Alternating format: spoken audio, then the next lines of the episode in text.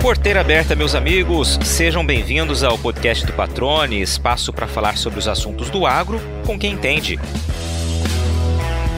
Nesta semana eu converso com um cara que realizou dois sonhos que ele tinha na infância: ser bombeiro e pilotar aviões.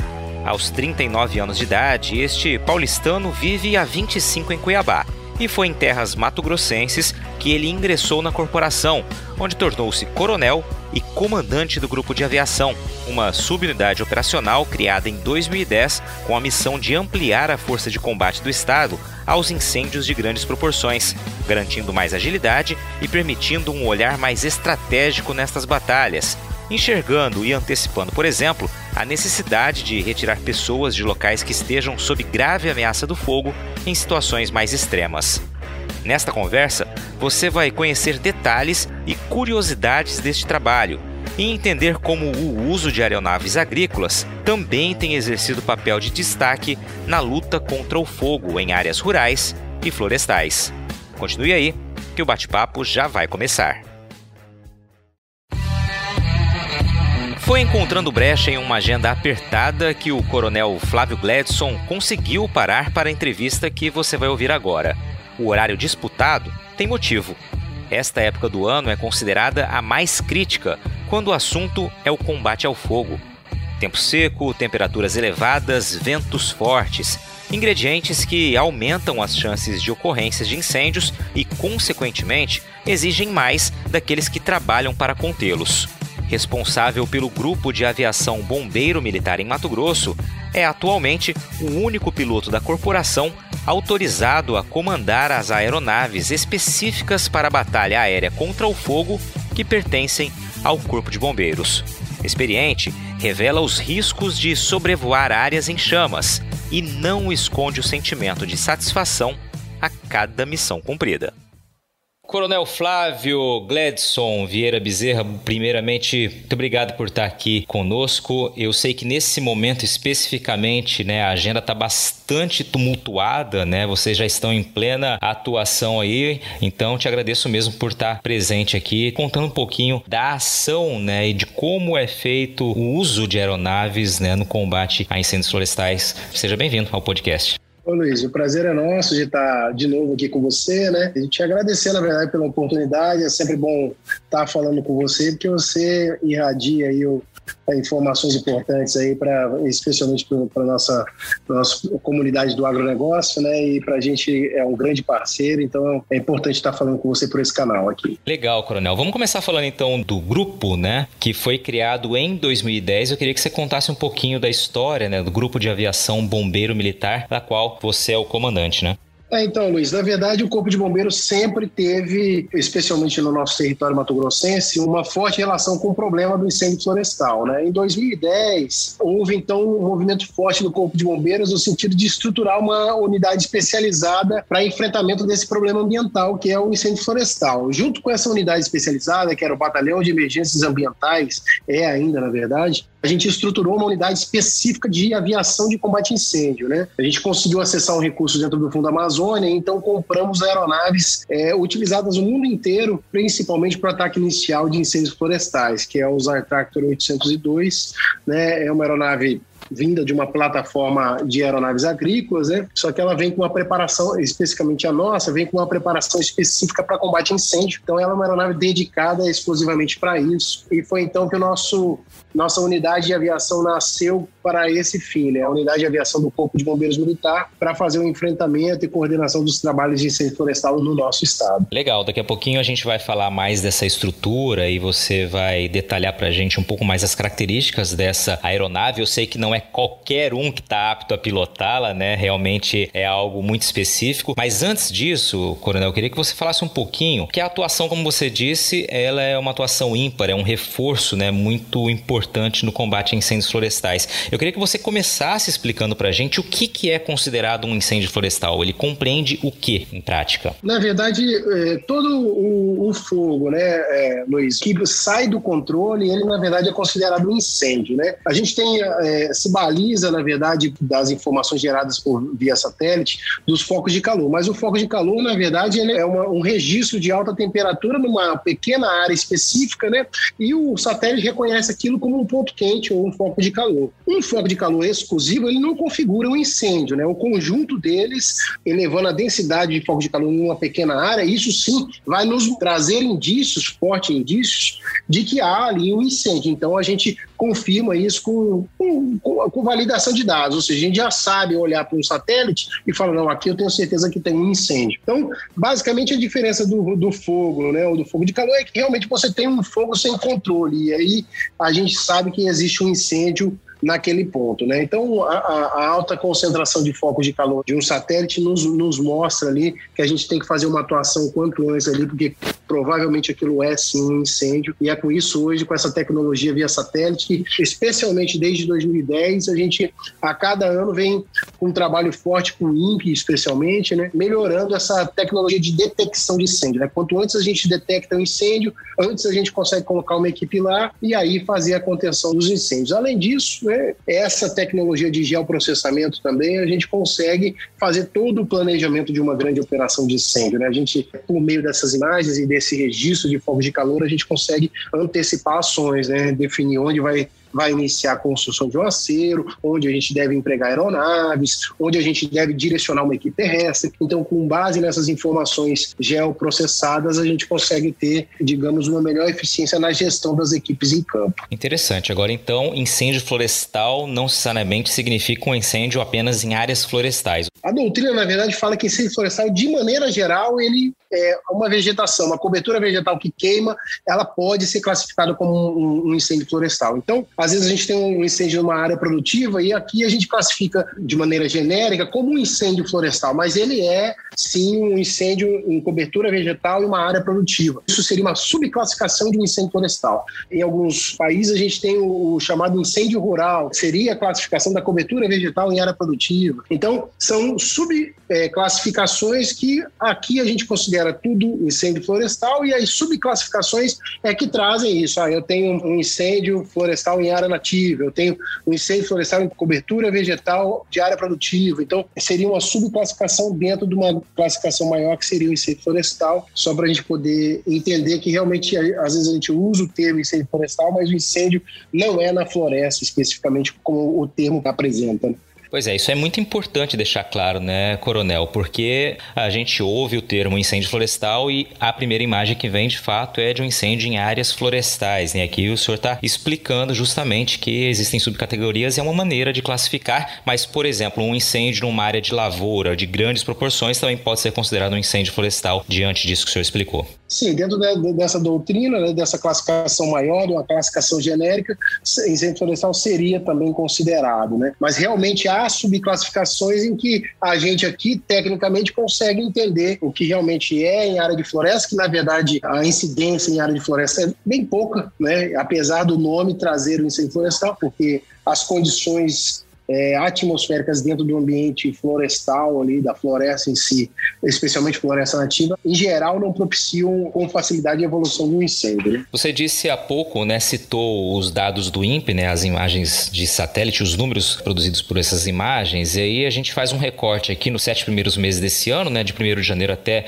o fim de julho, no país cerca de 39 mil focos de calor, uma redução de 7% com relação ao mesmo período do ano passado, e aqui em Mato Grosso cerca de 7.300 1.300, vou arredondar aqui, focos de calor, uma redução de 22% com relação a esse mesmo período do ano passado. Você já explicou que foco de calor não necessariamente configura uma área pegando fogo, né? Vamos traduzir assim, que vocês têm elementos aí, condições de entender de fato o que é e o que não é uma área pegando fogo. Eu te pergunto, esses números, por que há essa redução substancial, especialmente aqui em Mato Grosso com relação ao ano passado? Esse é o primeiro ponto. E o outro ponto, essa redução nos deixa confortáveis com relação relação ao que vem pela frente? Dá para baixar a guarda ou pelo contrário? na verdade, não existe uma única causa de, de, uma redução, né? É um conjunto de esforços aí. O que eu não tenho dúvida é que há uma sinergia muito maior para conter incêndios este ano, né, do que o ano passado. Esse ano, apesar de ano passado a gente ter, ter tido ações né, contundentes para fazer a contenção de incêndios, a gente sabe que no Pantanal havia um, um acúmulo de biomassa muito forte, né? E tivemos todo o problema do Pantanal. E já havia o trabalho que a gente fez de novo esse ano, potencializado com maior emprego de recursos. Então, a nossa Defesa Civil hoje, através do nosso governo do Estado, foi colocado uma quantidade de recursos nunca antes vistas né, na contenção de incêndios florestais. A nossa Secretaria de Meio Ambiente está fazendo um trabalho fortíssimo na área não só de fiscalização, mas também de prover o Corpo de Bombeiros e os instrumentos de resposta temporária, né, é, junto com a nossa Secretaria de Segurança Pública, de capilarizar equipes do Corpo de Bombeiros mais é, densamente no, no, território do estado do Mato Grosso. Então, o que a gente sabe é que mais ações têm sido implementadas a cada ano, né? Todo ano houve um acréscimo de recursos a ser implementado nas ações de, de proteção contra incêndios florestais. Então, eu não tenho dúvida que isso impacta na redução de, de incêndios, né? A tecnologia de fiscalização usada hoje pela SEMA, né? a participação do Ministério Público Estadual no sentido de notificar. Então, todas essas ações de várias agências né, conjuntas dentro do nosso estado passado, sem dúvida nenhuma, ela reflete numa redução. Apesar de a gente verificar né, uma condição atmosférica né, de seca, de, redução hídrica, né, de chuvas, de índices pluviométricos, a gente verifica as condições atmosféricas que favorecem a questão do incêndio, mas há uma redução ainda. Então, eu, eu tenho certeza que há um reflexo na redução dos índices de foco de calor né, e dos incêndios, por conta das ações que vêm sendo realizadas, capitaneadas pelo Corpo de Bombeiros, mas apoiadas por diversas instituições, inclusive a classe produtora. Né? A gente sempre teve uma parceria muito forte com a ProSoja e com o produtor rural mesmo, diretamente com o produtor rural. Né? A gente sempre teve, porque onde o Corpo de Bombeiros vai, na verdade, os, os principais apoiadores das ações de resposta às florestais é justamente aquele produtor rural que está lá na ponta, que, que recebe a equipe do Corpo de Bombeiros com logística, muitas vezes com alimentação, com uma estadia, né? apoia com os, as máquinas, porque aquela estrutura que está mais próxima daquele incêndio é no produtor rural. Né? Esse ano a gente vê uma participação muito forte das associações. A gente já via, né, com a ProSoja, a AMPA, é, a Climate, a gente viu uma participação muito forte anteriormente. Esse ano não foi diferente, é, as associações participando fortemente. Então, é, é, como eu dizia, a sinergia do trabalho de diversas organizações para fazer a contenção do, do incêndio se reflete claramente na redução dos números. E o segundo ponto que você colocou, de forma alguma a gente pode baixar a guarda, né, porque é, a intensidade né, da seca, né, da, do período de estiagem, vem realmente agora em agosto, setembro. Né, a gente já tem visto aí o, é, a vegetação muito seca, atmosfera com baixa umidade, e tudo isso o Triângulo do Fogo lá, né, que é o, o, o, calor em si, né, que a gente presencia muito bem no nosso estado, o, o, oxigênio, os fortes ventos, né, e o material combustível seco, né, com baixa umidade, ele vai propiciar incêndios, né? Então, em agosto, setembro, de maneira alguma a gente pode baixar a guarda para isso, né, e aproveitar o seu canal para convidar aqueles que ainda insistem, em, né, a gente sabe que não, não, é o, não é o produtor rural, mas é aquela, um trabalhador ali que está numa área rural, o cara acha de, de fazer uma, uma limpeza de terreno ou próximo da casa dele, uma pequena fogueira, e aquilo acaba assim virando um incêndio porque as condições são propícias para isso. Né? Então a gente concita todo mundo aí a realmente não baixar a guarda, a nos ajudar na fiscalização, ajudar, a nos ajudar nesse trabalho, porque eu não tenho dúvida que a redução de incêndios florestais é, na verdade, algo que só acontece se todo mundo participar, Luiz. Exatamente, o senhor disse tudo. Todo mundo participar, o senhor destacou aí a participação das entidades, né, que realmente trabalharam, afinco, trabalham muito esse ano, reforçaram ainda mais esse papel, né, você citou a ProSoja, AMPA, né, Acrimate, sindicatos rurais, um papel é, fundamental também, Sistema Famato, Senar na capacitação, realmente foi um trabalho que nós testemunhamos esse ano, muito enfático, a exemplo do que vinha sendo feito em anos anteriores, mas esse ano realmente, por conta da situação do ano passado, o apelo foi muito maior, né, o trabalho foi muito mais intensificado. E vale lembrar, né, o senhor falou aí de evitar fogo, a gente está num período proibitivo, né? Não pode de maneira alguma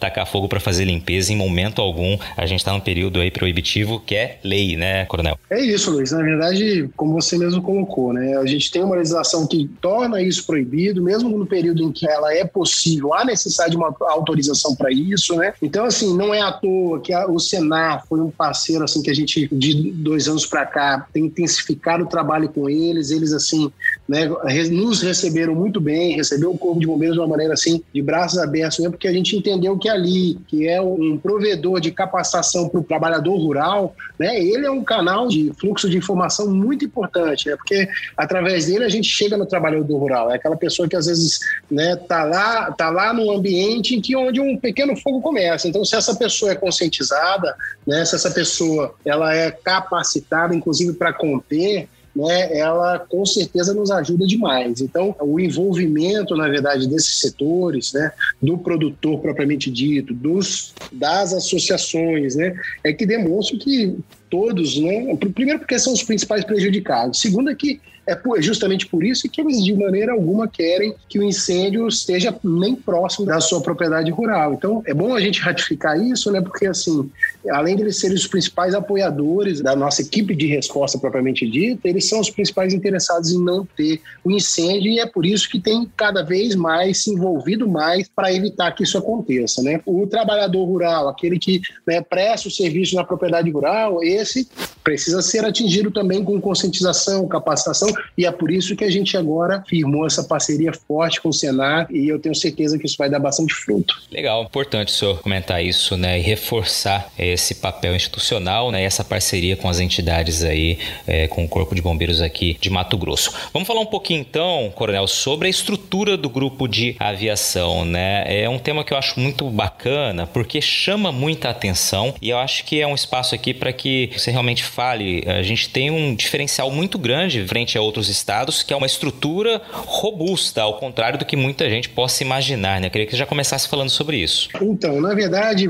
patrônio, é assim, é, é, a gente teve experiência, inclusive, de ir até o, Chile, né? A gente fez um curso lá de gestão de proteção contra incêndios florestais. Era um curso promovido pela agência japonesa, justamente para prover resiliência aos países sobre problemas com incêndios florestais. Como o Chile é um país que sofre muito com isso, eles ficaram como ponto focal lá para nos capacitar nesse sentido. E lá a gente vê uma grande estrutura de aviação para apoiar as operações de incêndios florestais. E aí eu já, já inicio né, dizendo que a aviação em si ela, ela é um, um agente apoiador, extremamente importante, mas ela é um agente apoiador, né? ela compõe um, um sistema de resposta a incêndios florestais. Então, por mais que a gente tenha diversas aeronaves distribuídas no estado, eu não posso simplesmente decolá-las e pedir para elas jogar água, porque provavelmente a gente não vai estar sendo tão eficiente dependendo do tamanho daquele incêndio, do momento daquele lançamento e da forma que aquele lançamento é feito. Então,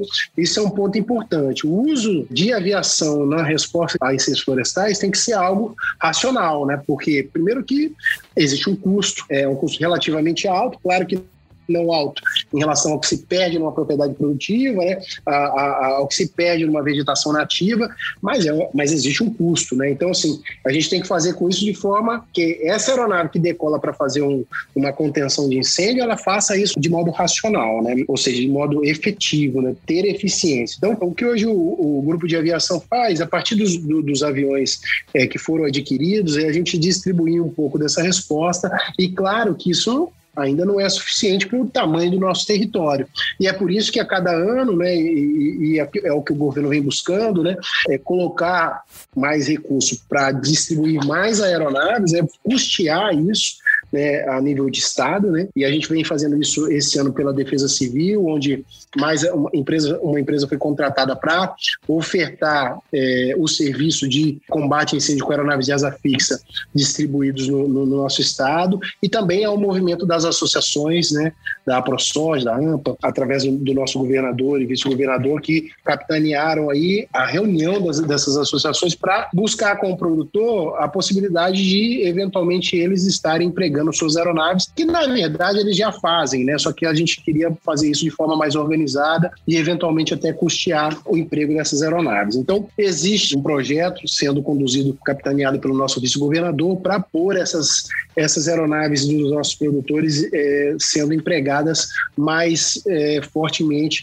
no, no território mato-grossense. O que a gente pode dizer é que hoje a aviação do Estado, né, a gente tem o nosso Centro Integrado de Operações Aéreas, que é uma unidade da Secretaria de Segurança Pública, que participa fortemente com o Corpo de Bombeiros, no sentido de transportar nossas equipes através de helicóptero, no sentido de colocar aviões de, de, menor porte, fazendo a coordenação de incêndio, fazendo a confirmação de incêndio através do, de uma, de uma do, decolar, de, realmente decolar um avião de, de menor porte, um custo mais barato, para identificar pontos de acesso, o tamanho do incêndio, a necessidade de mais recursos para aquele incêndio. Então, existe hoje uma estrutura dentro do Estado trabalhando por cima para poder, sim, fazer é, uma melhor gestão das equipes de terra ou o melhor atendimento a esses incêndios florestais. Né? Com bastante frequência, os helicópteros do Centro Integrado de Operações Aéreas são usados para transportar pessoal, os aviões de transporte do Centro Integrado de Operações Aéreas também são usados, os aviões de combate a incêndio do Corpo de Bombeiros trabalham conjuntamente com os aviões de empresas agrícolas contratadas e muitas vezes aviões de proprietários rurais que, independente de ser custeado ou não, ele mesmo é, coloca a sua aeronave para combater incêndios florestais, né? É, incêndios em cobertura vegetal, seja ela qual for. Então, isso tudo confirma que há uma sinergia para que a coisa aconteça. O que o, o, o, grupo de aviação tem tentado fazer é organizar isso. Né? É, é a gente já promoveu dois seminários já para trazer os pilotos agrícolas. Quer dizer, uma coisa importante de deixar registrado que nossos pilotos agrícolas têm uma experiência fantástica na operação de aeronaves, né? eles voam muito né, durante a safra, né, por conta da pulverização, então eles já têm uma grande experiência no comandamento de aeronave, né? Que a gente é, traz eles para dentro do hangar ou da sala de aula, é mais para poder discutir a questão do, do, do, incêndio propriamente dito, como ele evolui, como seria a melhor forma de fazer um lançamento, né? É, qual seria o melhor ponto, a, a, a importância da comunicação para fazer com que aquela aeronave seja utilizada de forma eficiente no,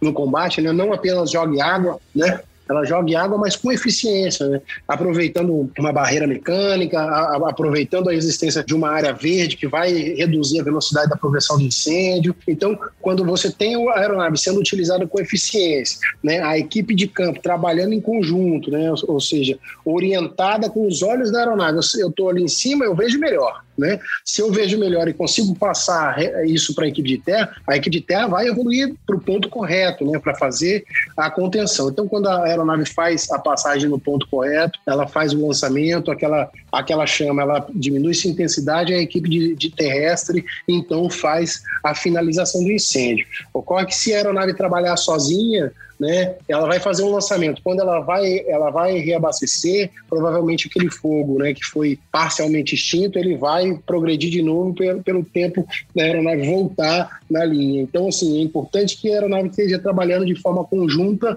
e coordenada com a equipe terrestre, né? São esses os pontos que a gente busca enfatizar, especialmente com os pilotos, né? Para que a gente costuma dizer em aviação, né, não se queime querosene à toa, né? Não se queime hora de voo à toa, né? Você põe a aeronave num, num cenário cenário operativo, é, e acho que um ponto primordial é a questão da segurança da operação em si, né? Você tem aeronaves de, de organizações diferentes operando o mesmo cenário operativo, né? Então, elas têm que saber o que estão fazendo, esse é um ponto. O segundo ponto é que se ela está queimando querosene, entre aspas, ali, né? Ela faça isso de uma forma mais eficiente, né? ou seja, eu gasto hora de voo, mas eu, eu faço o lançamento no ponto correto, especialmente porque eu tenho uma equipe terrestre que vai finalizar o meu trabalho.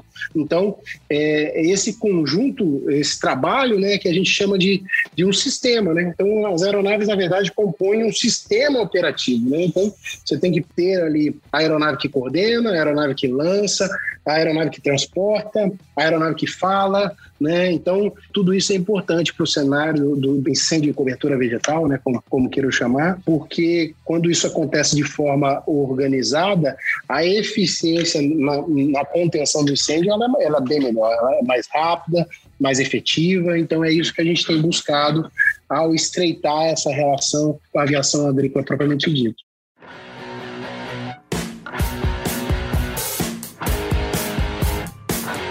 Você está ouvindo o podcast do Patrone. Agroinformação com quem entende.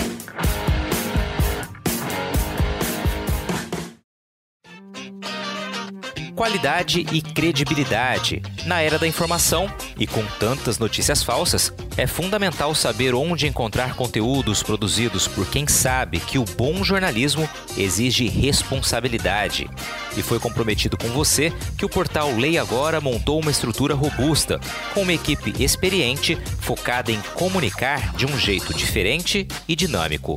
O portal se tornou a primeira multiplataforma com conteúdo online e audiovisual em Mato Grosso. Lá você fica sabendo tudo sobre política, esporte, cultura, entretenimento e também sobre agronegócio. Toda quarta-feira à noite tem o programa Agro Agora, apresentado pela produtora rural Adriane Steinmetz, que, aliás, foi a entrevistada do episódio número 5 do podcast. Vale a pena você conferir a história dela. No Agro Agora, a Adriane fala de temas importantes do setor, com o conhecimento de quem também está do lado de dentro da porteira. Para acessar todo esse conteúdo no site ou nas redes sociais, é só digitar leiagora.com.br. Vou só recapitular alguns pontos que o coronel comentou aqui. Seminário para capacitação de pilotos agrícolas, né? Vários realizados este ano. Aproveitar essa experiência dos pilotos, porque é um voo diferente do voo habitual, né? Preciso ter todo um conjunto organizado para que esse voo, essa ação possa ser efetiva nas palavras suas, coronel também falou bastante, acho que reforçou isso, que a aviação, o avião é um agente apoiador que compõe um sistema de resposta a incêndios florestais, ou seja, não é a solução sozinha, né? Ela depende dos agentes terrestres. Por cima, o piloto, claro, vai estar orientando e enxergando melhor a ação para poder também trocar ideia com quem está lá embaixo, né? Em palavras mais simples aqui. Agora, eu queria que o senhor comentasse, o senhor falou da inteligência, para não queimar querosene, utilizou essa palavra à toa, né? Realmente é preciso saber quando é, acionar essas aeronaves né, e de que maneira utilizá-las. Eu queria só que o senhor falasse é, de estrutura própria, né? Quantas aeronaves, né? O senhor falou do modelo é Air Tractor 802, se eu não me engano. Quantas é, são realmente de Mato Grosso, né? Além, de claro, que você citou aí todas aí as que são contratadas, né, por época, mas eu sei que vocês têm estrutura própria aqui. Eu queria que o senhor começasse a comentar um pouquinho sobre isso também. O Corpo de Bombeiros do Estado de Mato Grosso detém duas aeronaves de combate a incêndio, né? A organização, na verdade, não pensa em comprar muitas aeronaves. O que a gente pensa é sim em locá-las, né? Porque o período é um período de três, quatro meses ali. A gente queria sim ter as aeronaves para conhecer como melhor empregá-las, né? Hoje a gente tem o domínio dessa tecnologia pela troca de experiência com outros países, com, com outros operadores, né? E temos toda a estrutura da aviação de segurança pública, né? Da Secretaria de Segurança Pública, que são quatro helicópteros e a gente hoje tem lá seis aviões. Todos esses aviões também são utilizados, não são utilizados diretamente para o combate, mas eles fazem um trabalho importante de transporte, de avaliação de incêndio, de detecção de incêndio. Então, as informações oriundas dessas aeronaves também nos subsidiam para colocar mais ou tirar mais recursos de, de um cenário operativo. Então, esses helicópteros são utilizados, a, a, as, as, aeronaves de asa fixa do, da Secretaria de Segurança Pública também são utilizados e dois aviões de combate a incêndio do bombeiro. Essa é a nossa estrutura própria, né? E aí a gente potencializa isso com a locação de aeronaves por meio da Defesa Civil para que a gente tenha mais recursos de aeronave de combate a incêndio, que são as aeronaves agrícolas com uma adaptação de comporta, né, treinamento de pilotos, aí essas aeronaves locais acabam compondo a estrutura de Estado também, mas são, não são próprias, é uma frota locada. Legal, eu insisti nessa pergunta, Coronel, até porque eu acho que é importante falar com relação a essa estrutura, e eu vou me referir especificamente às aeronaves de combate. O senhor falou, são duas aeronaves, só que são duas das quatro que existem no Brasil, ou seja, duas estão aqui em Mato Grosso. Isso mostra que nós estamos sim bem estruturados.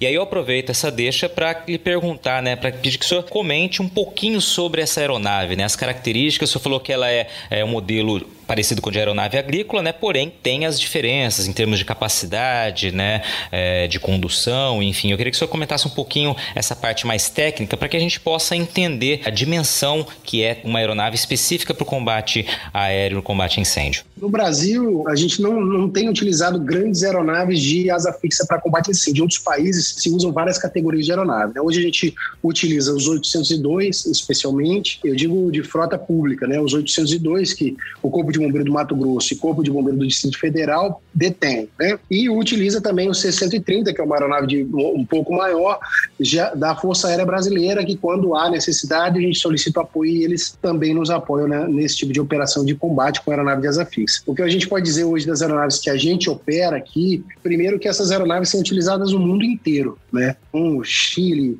Israel, Estados Unidos, Argentina, França, Espanha, Croácia, vários países que têm Austrália, que têm problemas com incêndios florestais, utilizam o mesmo modelo de aeronave que a gente usa aqui, que é o Aircraft 802, né? Especificamente o nosso, ele, como eu disse, ele vem de uma plataforma de aeronave agrícola, né? Que existe, inclusive, o 802 agrícola, mas especificamente o nosso vem com uma comporta específica computadorizada para depositar o agente extintor de forma mais uniforme no solo, né? As aeronaves agrícolas elas têm a possibilidade de é, fazer uma adaptação para promover também essa, esse melhor depósito de agente extintor no solo. A nossa ela é específica para isso. Basicamente a gente consegue com essa comporta fazer a divisão de lançamentos, né? depositar isso em mais vezes. A gente não precisa lançar tudo de uma vez. Então isso possibilita a gente ter uma aplicação mais precisa daquele agente extintor. A capacidade de agente extintor ela também é muito importante porque como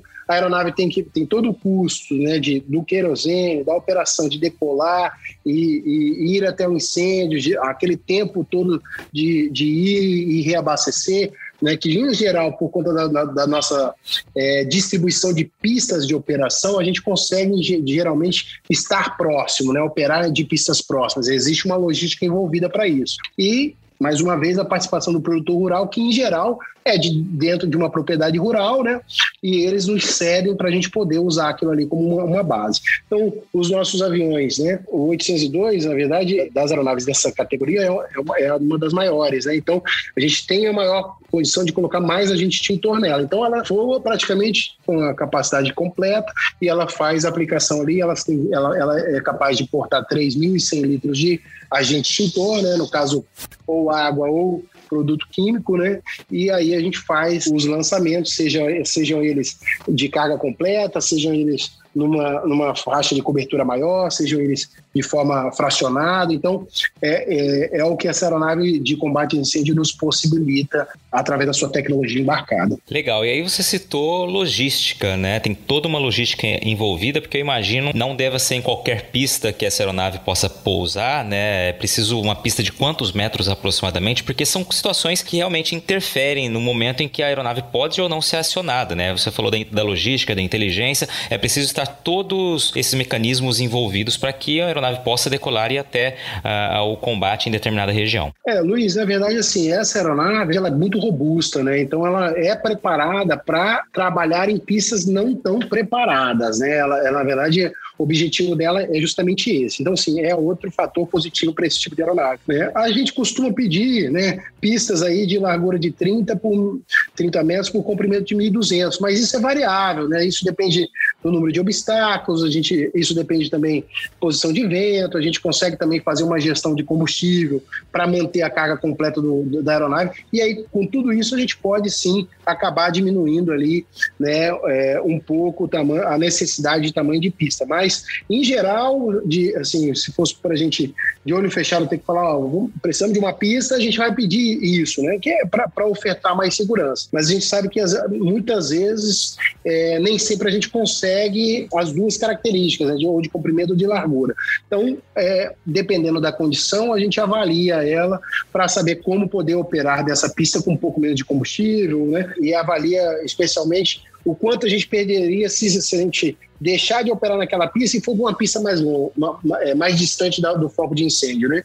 Se isso trazer um prejuízo muito grande, então a gente volta a operar naquela pista numa dimensão não tão adequada, mas pela frequência que você está em cima daquele incêndio, às vezes essa, essa dimensão não adequada é compensada pela retirada de, do combustível, um pouco de carga, e aí a gente faz essa gestão através dessa avaliação de cenário. Junto com isso, né, a gente, como você falou, a logística ela vem vem junto, né? Então a gente tem que acompanhar ali de, a chegar a fazer, fazer chegar toda a logística, né? Fazer chegar o caminhão de abastecimento de querosene, fazer chegar a estrutura de abastecimento do agente extintor, que seria né, nossas, nossos tanques flexíveis ou caminhões de água, com bombas com alta vazão, para poder manter a aeronave numa frequência mínima possível no solo. Né? Então, assim, a, gente, a, nossa, a nossa intenção é que essa aeronave faça vários lançamentos né, ao longo do, da, do, do, tempo de operação. Né? Então, para isso, a gente tem que ter a logística próxima ali para poder manter aquela aeronave operando sem que ela tenha que parar durante o dia. É, é, é, uma logística bem, bem pesada envolvida e a cada ano a gente tem conseguido melhorar isso, né?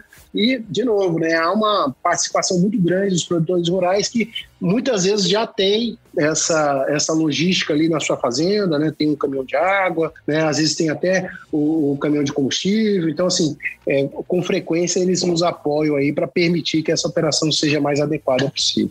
São situações, né, com as quais evidentemente vocês todos estão habituados, mas são curiosas para gente que não conhece de fato os detalhes dessas operações, né? Por exemplo, o senhor falou menor tempo possível em solo, significa que o reabastecimento tanto de querosene, de combustível quando necessário, mas principalmente do agente retardante, seja ela água, né, ou produto químico, é preciso ser feito muito rapidamente, né? Em geral, gasta-se quanto tempo ou quanto tempo é o tempo considerado ideal aí numa operação aí de guerra, né, combatendo um incêndio? Então, Luiz, a gente, a gente na verdade, isso depende muito da, das bombas né, que a gente tem disponível. E a gente aqui, no Corpo de Bombeiros, tenta manter essa operação aí entre 3 e 4 minutos de reabastecimento ali no solo, né, por conta das bombas especificadas, né, como são bombas de alta vazão, para manter aquela aeronave o mínimo possível no solo. Né? Então, ela, ela faz um abastecimento de 3.100 litros de água nesse, nesse tempo, de maneira geral. Né? É o que a gente busca aí como meta para deixar esses aviões o máximo possível em cima da, das frentes de incêndio aí.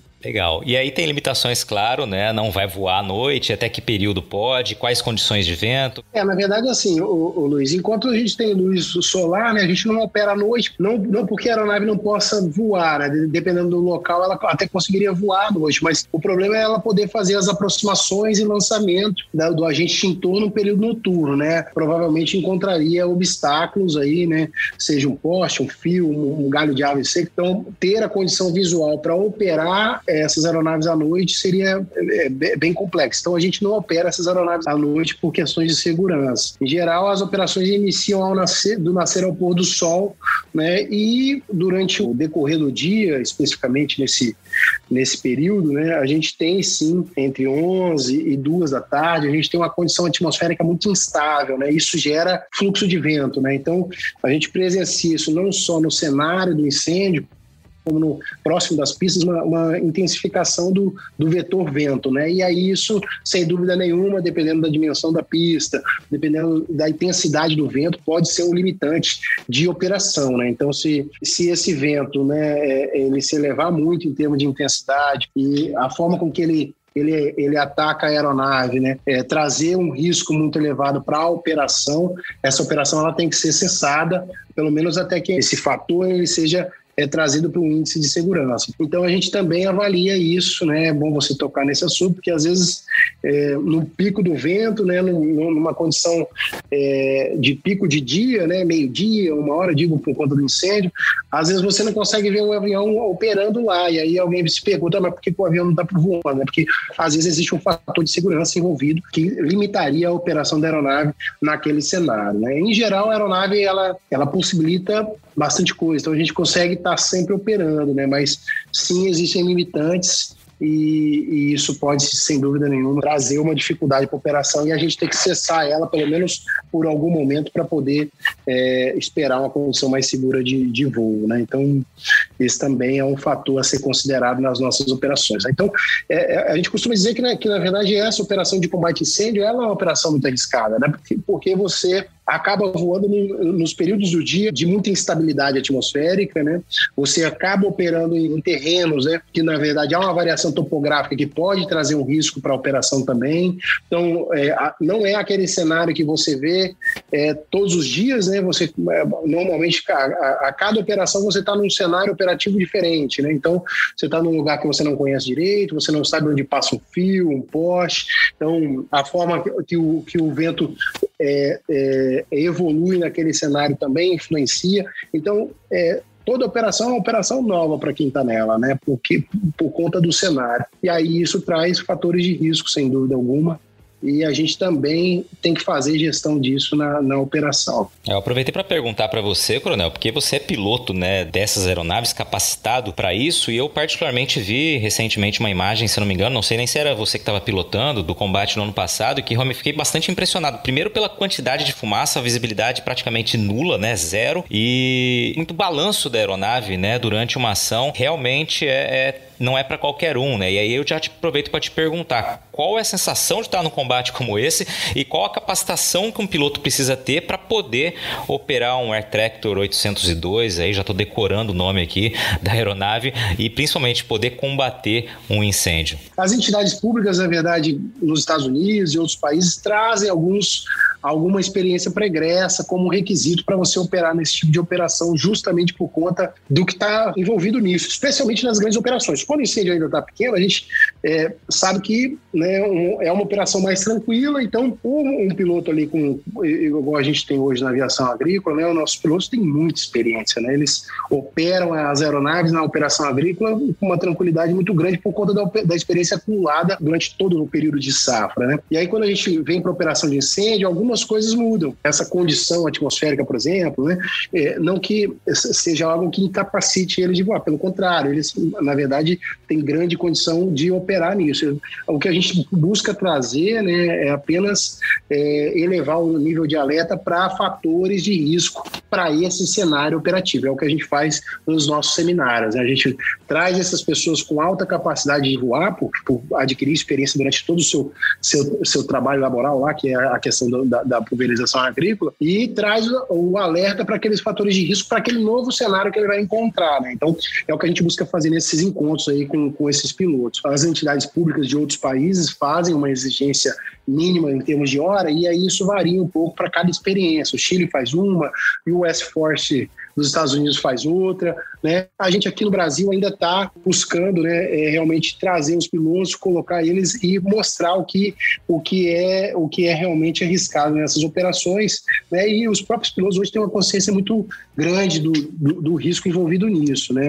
Realmente a, a, fumaça é um restritor de visibilidade pesado, né? Então, dependendo da, da condição que você se coloca naquele cenário operativo, você vai poder ser acometido por uma desorientação espacial, inclusive essa acidentar. Os nossos pilotos agrícolas já é, é, um pouco mais experientes na operação de combate a incêndio acabam buscando voar um pouco abaixo da fumaça, se inteirar um pouco mais do, do cenário e, e, se manter numa condição de segurança. Então é isso que a gente traz para aqueles pilotos que ainda não têm experiência com combate a incêndio, né? É, essa questão dos requisitos de tempo de voo na máquina. Boa parte dos pilotos atende pela seu, sua experiência dentro da máquina, né? O que a gente tem buscado é realmente trazer é, fazer elevar esse nível de alerta para aquilo que é novo para eles, né? Que é realmente essa questão da restrição de visibilidade, né? A, a questão da, da, da, instabilidade atmosférica, né? Da, da, forma de fazer o lançamento, de aproveitar a equipe do solo, de se comunicar nos pontos específicos, especialmente quando há mais de uma aeronave operando. Então é isso que a gente busca é apresentar para eles, eles esses encontros aí para a gente poder manter essa operação no nível de segurança na medida do possível mais alto, né? Perfeito. Mas e para ser piloto do Corpo de Bombeiros? É, então, no Corpo de Bombeiros a gente tem exigido para que ele saia comandante de aeronave, ele tenha pelo menos 1.200 horas na nossa máquina, né? Ele passa por um processo né, de, de formação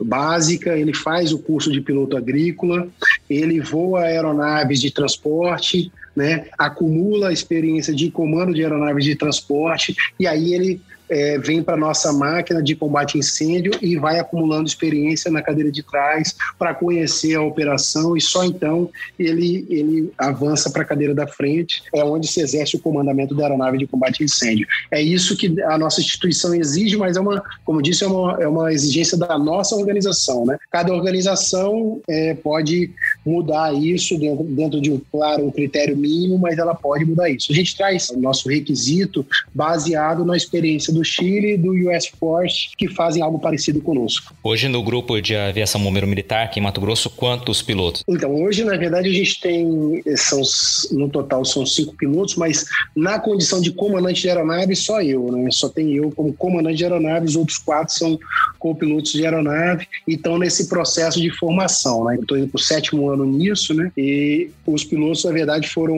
incluídos e estão no processo de formação. Como eu já voava antes, a gente, a gente pôde galgar a cadeira de comandante antes. Então, é, a nossa intenção é que a gente faça isso sem tanta pressa, porque a ideia é que quando aquele, aquele oficial piloto ele avance para a cadeira da frente, ele faça isso com bastante confiança e segurança aí para manter as nossas operações seguras aí. Como a gente tem duas aeronaves, né, e a gente é, é, busca atender esse requisito na marca, né, a gente não, não, não bypassa isso por conta por questões de segurança. Então a gente é, contrata uma empresa que nos, nos oferece o serviço de pilotagem de aeronave através de um piloto que atenda aos nossos requisitos né, de experiência na máquina 802 e aí ele todos os anos é, é colocado uh, para voar um dos nossos aviões, já que ele atende esse requisito que, que nós mesmos nos colocamos para operar como comandante da nossa aeronave. Perfeito. Qual a tua sensação enquanto você está comandando uma aeronave dessa, num incêndio, por exemplo, no ano passado no Pantanal, sei que você voou bastante. É, qual a sensação quando está lá? Na verdade é um misto, né? A gente iniciou a operação e, e a gente que está lá vendo o, o incêndio evoluir no terreno, a gente quer que a coisa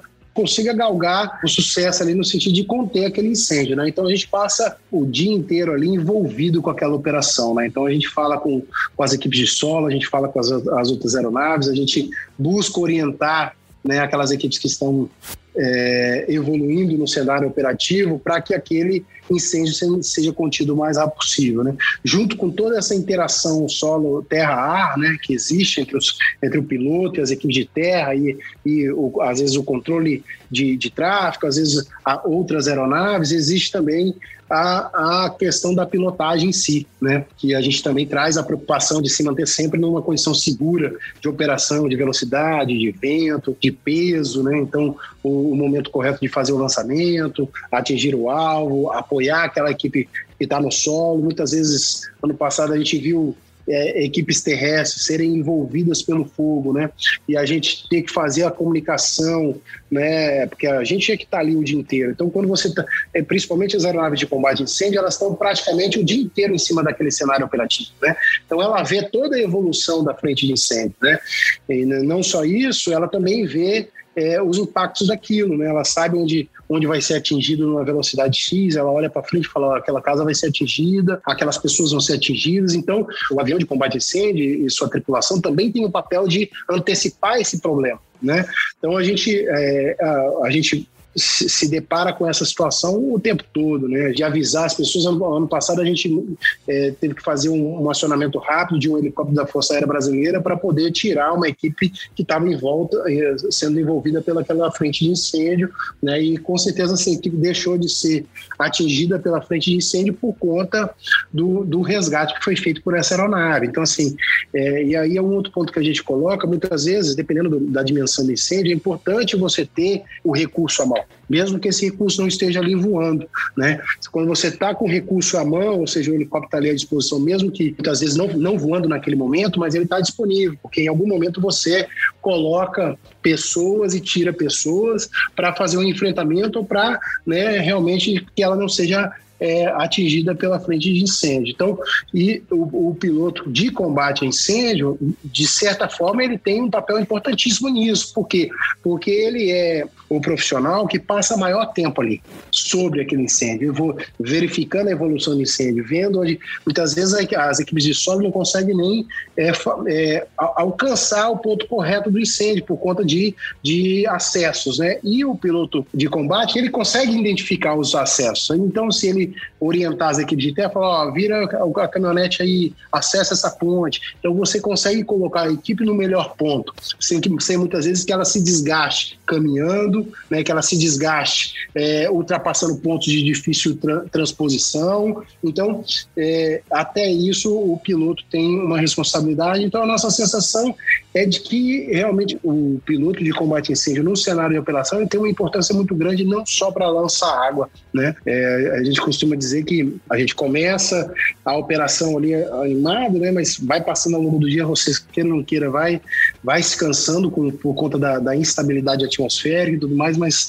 mas ao final do dia, quando o sol está caindo, a atmosfera está mais calma e você efetivamente vê o resultado da operação, a gente fala que isso aí não tem preço, né? E é por isso que a gente permanece fazendo isso aí, vendo verdadeiramente aí o resultado da, das aeronaves voando sobre esses incêndios aí. É uma missão realmente, né? É uma missão, é uma ação estratégica fundamental, né? Que dá um suporte aí fantástico para as equipes de solo e para efetividade no combate aos incêndios.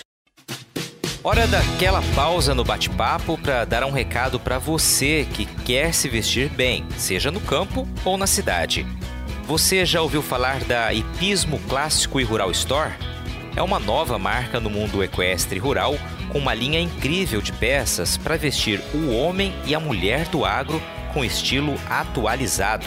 Tem jaquetas, camisas, camisetas, calças, bermudas, tudo com uma pegada moderna, caimento perfeito e excelente qualidade. Se você ainda não conhece, corre lá no Instagram para dar uma olhada nas opções. É só digitar Hipismo e Rural Store e conferir os produtos. Aliás, olha, faz o seguinte: começa a seguir o perfil para ficar por dentro das novidades e lançamentos. Aí você também já aproveita para enviar uma mensagem para o pessoal de lá e receber aquele atendimento personalizado. Tenho certeza que você vai gostar, viu? Hipismo e Rural Store, de Cuiabá para todo o Brasil. Agora, Coronel, quando é que você começou a voar? Quando surgiu o seu interesse? Você está no Corpo de Bombeiros já há mais de duas décadas, né? Como começou esse interesse pela aviação também? Tem duas coisas que acho que criança gostaria de ser, né? Um é bombeiro, o outro é piloto, né? E aí, eu, não diferente de outras crianças, né, trouxe isso comigo. E assim que eu ingressei na, na corporação, né, em 2001, no concurso de 2000, né, a gente foi para o curso de formação de oficiais, teve contato com alguns oficiais pilotos. E eu falei, bom, eu tinha vontade de ser bombeiro e piloto. E aí eu, eu vi a possibilidade, né, olhando para os meus colegas lá, de realmente um dia poder voar também pela minha instituição. E então eu persegui essa, esse sonho aí de poder voar, né? E a gente está aqui até hoje fazendo isso. Diante desse sonho realizado, é, o que você sente a cada vitória em cada combate desse? É, então, Luiz, na verdade, é como eu disse né, anteriormente, na verdade é, é gratificante você ver ali o resultado de um trabalho de às vezes de dias, né, ou de horas ali, você vendo a equipe do solo persistindo, a, a equipe ter a, toda a logística envolvida, né, para fazer a contenção de um incêndio, o produtor rural colocando, parando toda a sua estrutura, né, para nos auxiliar no combate a incêndio, quando você vê, porque na verdade a operação de combate a incêndio florestal é uma operação de, de, que envolve muita logística, né, muito recurso material, muito recurso humano, e quando você vê uma grande estrutura para conter algo, né, e, você efetivamente conseguir conter ter, né, sem dúvida nenhuma traz uma, uma sensação bastante gratificante para nós que que, que, fazemos isso, né? A gente passar ali várias horas e dias ali para conter um incêndio e no final você vê que conseguiu controlá-lo, realmente é uma satisfação muito grande. Coronel, eu queria te agradecer por estar aqui dividindo, né, um pouco da tua experiência, contando um pouquinho desses bastidores e todo o trabalho que é realizado, né, pelo Corpo de Bombeiros, em especial nesse grupo de aviação do Corpo de Bombeiros. E eu sei que vocês estão em plena operação, né? Ou seja, já estão trabalhando muito aí. A gente está é, no período mais seco do ano ano, né? Agora mês de agosto, setembro, realmente um período muito crítico e que tende a ter uma necessidade constante aí de ações do grupo de vocês também, né? Na verdade, o Corpo de Bombeiros trabalha em incêndio florestal o ano todo, viu, Luiz? O ano todo a gente divide em algumas fases, né? A fase de preparação, é, capacitação, é, resposta propriamente dito, que é esta fase agora, né? E responsabilização. Então, é, é desde janeiro, na verdade, com planejamento, com toda a organização das equipes, né? É, o envolvimento com as entidades de classe, a capacitação não só de pilotos, mas de brigadistas, né? O, o, as ações de educação ambiental. Então, assim, trabalho muito forte feito pelo Estado do Mato Grosso, Secretaria do Meio Ambiente, Secretaria de Segurança Pública, Corpo de Bombeiros, Defesa Civil do Estado, no sentido realmente de colocar todo mundo na mesma página do, do, do problema incêndio florestal. Né? E tudo isso, na verdade, para culminar nesses dois, três meses de operação, né? Então, agora, na verdade, a gente começa a efetivamente circular o estado inteiro para responder a incêndios, para aquilo que passou né, do nosso sistema preventivo, para aquilo que passou da, da, nossa educação ambiental, aquilo que realmente foi inevitável de que, de que não acontecesse, né, a gente realmente responder e fazer com que aqueles princípios de incêndio não se eh, não evoluam tanto a ponto de chegar num, num grande desastre. Por isso que a gente está realmente nesse período é, ganhando terreno, capilarizado no terreno, né, buscando o máximo de apoio possível para, no, no, menor sinal de fumaça, no princípio de incêndio, a gente tenha logo uma equipe lá fazendo uma resposta que é para evitar é, é, o, o, grande desastre, como aconteceu ano passado no Pantanal. Maravilha. Parabéns pelo trabalho, que seja realmente uma ação novamente exitosa, de muito sucesso, né? E que vocês precisem ser menos acionados, né? Esse é o desejo sempre, né, Coronel? Sem dúvida nenhuma, sem dúvida nenhuma. Na verdade, a gente conta aí com o apoio da população, né? Aproveitar seu canal, né? Para pedir realmente apoio da população, né? E, e, e, em especial, né? Que eu sei que seus, seus, seus seguidores aí são especialmente da, da, do agronegócio, né? Que os produtores rurais continuem nos apoiando, né? O trabalhador rural, né? Também é, continue aí buscando se conscientizar para evitar, né? E até para nos ajudar a fiscalizar, orientar aquele vizinho, aquele, aquela pessoa que que de repente é, não vê o risco, né? Porque a gente sabe que, que quem faz, boa parte não faz para ver um grande incêndio, não faz né, por, né, às vezes não tem a consciência de que aquilo pode virar um grande incêndio, né? Então, é, realmente é, a, nos ajudarem a conscientizar essas pessoas, falar, oh, não coloca não, porque a condição de vento, a condição atmosférica aí pode fazer com que esse uma folha queimando vá até ali naquela vegetação e, e propaga incêndio. Então, sem dúvida nenhuma, a participação de todo mundo né, é que vai fazer com que a cada ano a gente tenha menos problema com, com esse tipo de situação. Então, é realmente é, buscar o apoio, especialmente das pessoas que estão avançadas no campo, né, trabalhando, produzindo, é, para nos ajudar aí a conter aí esse grande problema que é o incêndio florestal no nosso estado. E aí, gostou do bate-papo? Então dá aquela força e compartilhe essa entrevista com seus contatos. E olha, aproveita para mandar aquele feedback dizendo o que você está achando do podcast do Patrone. Pode criticar, elogiar, sugerir temas e pessoas para dividir boas histórias aqui nos próximos episódios. É só enviar uma mensagem lá no Instagram para @luispatrone que a gente troca uma ideia, viu? Então, gente, sucesso da porteira para dentro, força e fé da porteira para fora e vamos que vamos.